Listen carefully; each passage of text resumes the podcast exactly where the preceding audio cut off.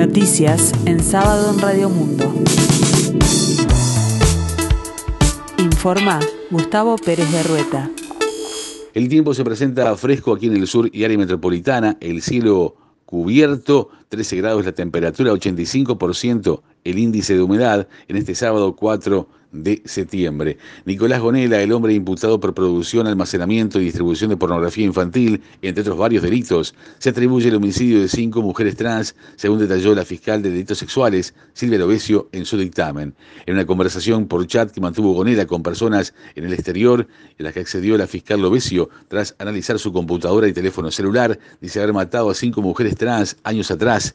Esta información llamó la atención del psicólogo y perito judicial Robert Parrado, quien durante años investigó los homicidios de varias mujeres trans sin llegar a dar con él o los culpables. Parrado dijo a subrayado que pedirá acceso a la información que recabó la fiscal para analizar si hay una conexión entre los crímenes aún no aclarados y lo dicho por este hombre de 30 años. El PIT-CNT espera que lleguen 100 ómnibus del interior para el paro general del 15 de septiembre. Fernando Pereira dijo que es probable que la medida no incluya paro en el transporte para que más gente se pueda acercar a la concentración. El miércoles 15 de septiembre está previsto que la Central Obrera llame a un paro general parcial que se extenderá desde las 10 horas hasta cuando disponga cada sindicato e incluirá una movilización por la Avenida Libertador. En la mesa representativa de este lunes 6 de septiembre se afinarán los detalles, pero Pereira dijo que se está trabajando muy activamente para que haya una gran movilización. La coalición de gobierno acordó agilizar los intercambios de cara a la rendición de cuentas, cuya discusión parlamentaria será retomada oficialmente la próxima semana. Igualmente ya se realizaron dos reuniones previas. En las instancias se dejó en claro cuáles son los temas que no reúnen consenso dentro de la coalición de gobierno y que a su vez generan distintas preocupaciones por parte de los socios del oficialismo, consignó el diario El País. Los legisladores determinaron que se hiciera con antelación un primer acercamiento y que se asumiera el compromiso de conformar una mesa chica para agilizar los intercambios de aquí en más, indicó también el matutino. El acuerdo se propuso en una reunión entre todos los senadores de la coalición que integran la Comisión de Presupuesto, integrada con Hacienda, quienes recibieron a la ministra de Economía, Azucena Arbeleche. El Congreso de Intendentes resolvió extender hasta el 30 de junio de 2022 la vigencia de las libretas de conducir.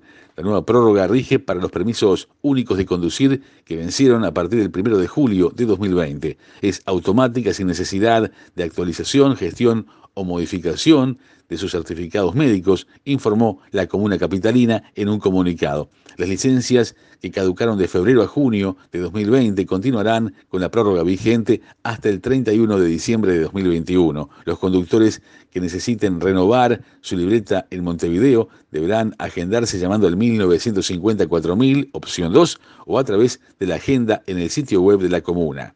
En el deporte, la selección uruguaya de básquetbol. Ya conoce los rivales para las eliminatorias que comenzarán en noviembre para el Mundial 2023 que se disputará en Filipinas, Japón e Indonesia. Uruguay integra el grupo B junto a Brasil, Colombia y Chile. Los tres primeros de cada grupo avanzan a la siguiente ronda. Hay siete cupos para América en el Mundial. La Celeste debutará el miércoles 24 de noviembre ante Colombia en el Palacio Peñarol. El último Mundial que jugó Uruguay fue en 1986. En la escena internacional, varias líderes políticas instaron a los talibanes a respetar los derechos de las mujeres.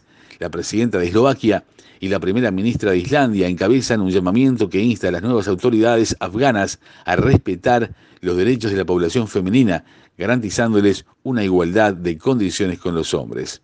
El tiempo continúa fresco aquí en el sur y área metropolitana, el cielo cubierto, 13 grados la temperatura, 85% el índice de humedad. La máxima esperada para hoy 18 grados, para el resto del día nuboso cubierto, probables precipitaciones. Y para mañana domingo 5, la mínima será de 12 grados y la máxima de 17.